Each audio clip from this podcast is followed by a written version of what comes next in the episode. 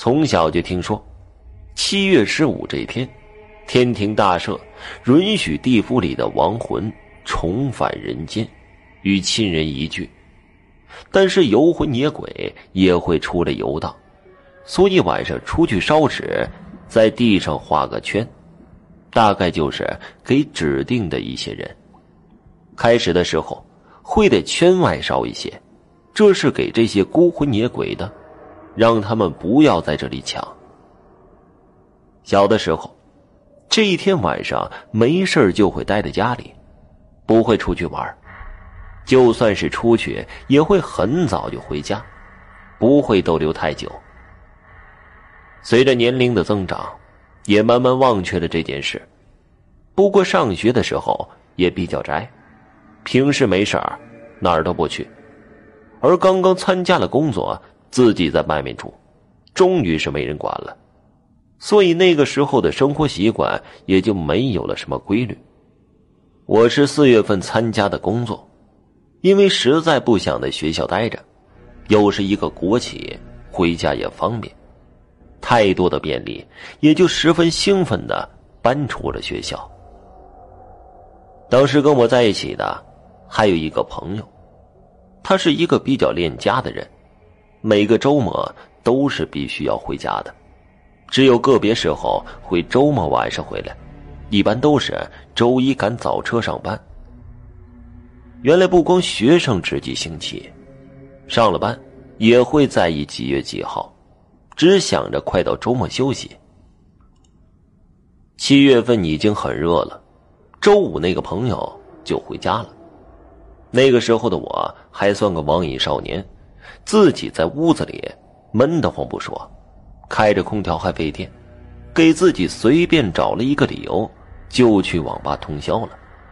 别说，刚开始自己住，那种自由正是我想要的。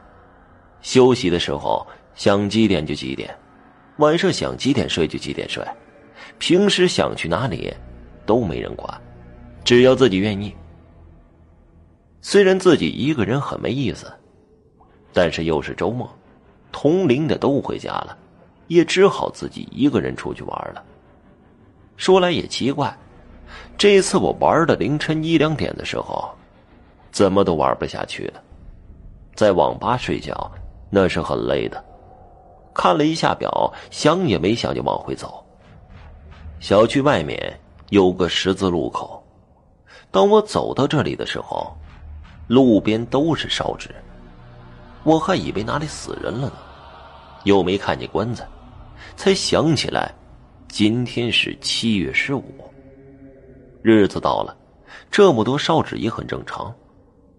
我不是无神论者，但是我也知道，不去冒犯这些东西的话，他们是不会招惹你的。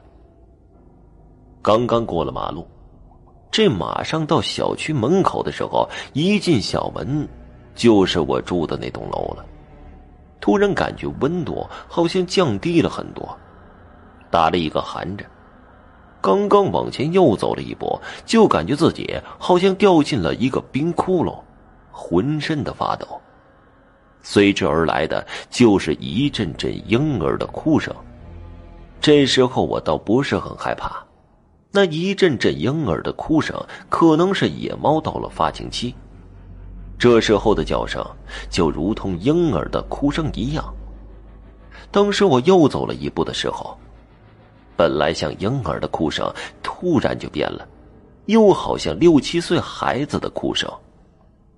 我有点慌了，这肯定不是野猫的叫声。就在我住的那栋楼后面，有个小亭子，我确信那个声音就是从那里传过来的。再往小门走是不敢走了，只能是绕到大门，那里是有门卫值班的。转身就往大门走去，就当是没听见这个声音。绕着护栏走了二十多米，那里的声音又变了，变成了婴儿的笑声，非常恐怖的那种笑声。温度还是那么冷，只有手腕那里有一点点的温度。我记得手腕戴的是一个朋友送我的一串野桃木的手串，心里已经是翻江倒海了，但是还要一步步的慢慢走着，就怕再发生什么变故，应对不及。还好，门卫室的灯是亮的。不过门卫要了个烟，闲聊了几句。那里正好也就一个人，夜里值班也是无聊透顶，正好有个人聊天，打发时间。刚才遇到的事情，我没有说。这里就他一个人，我一会儿走了，可不想吓他。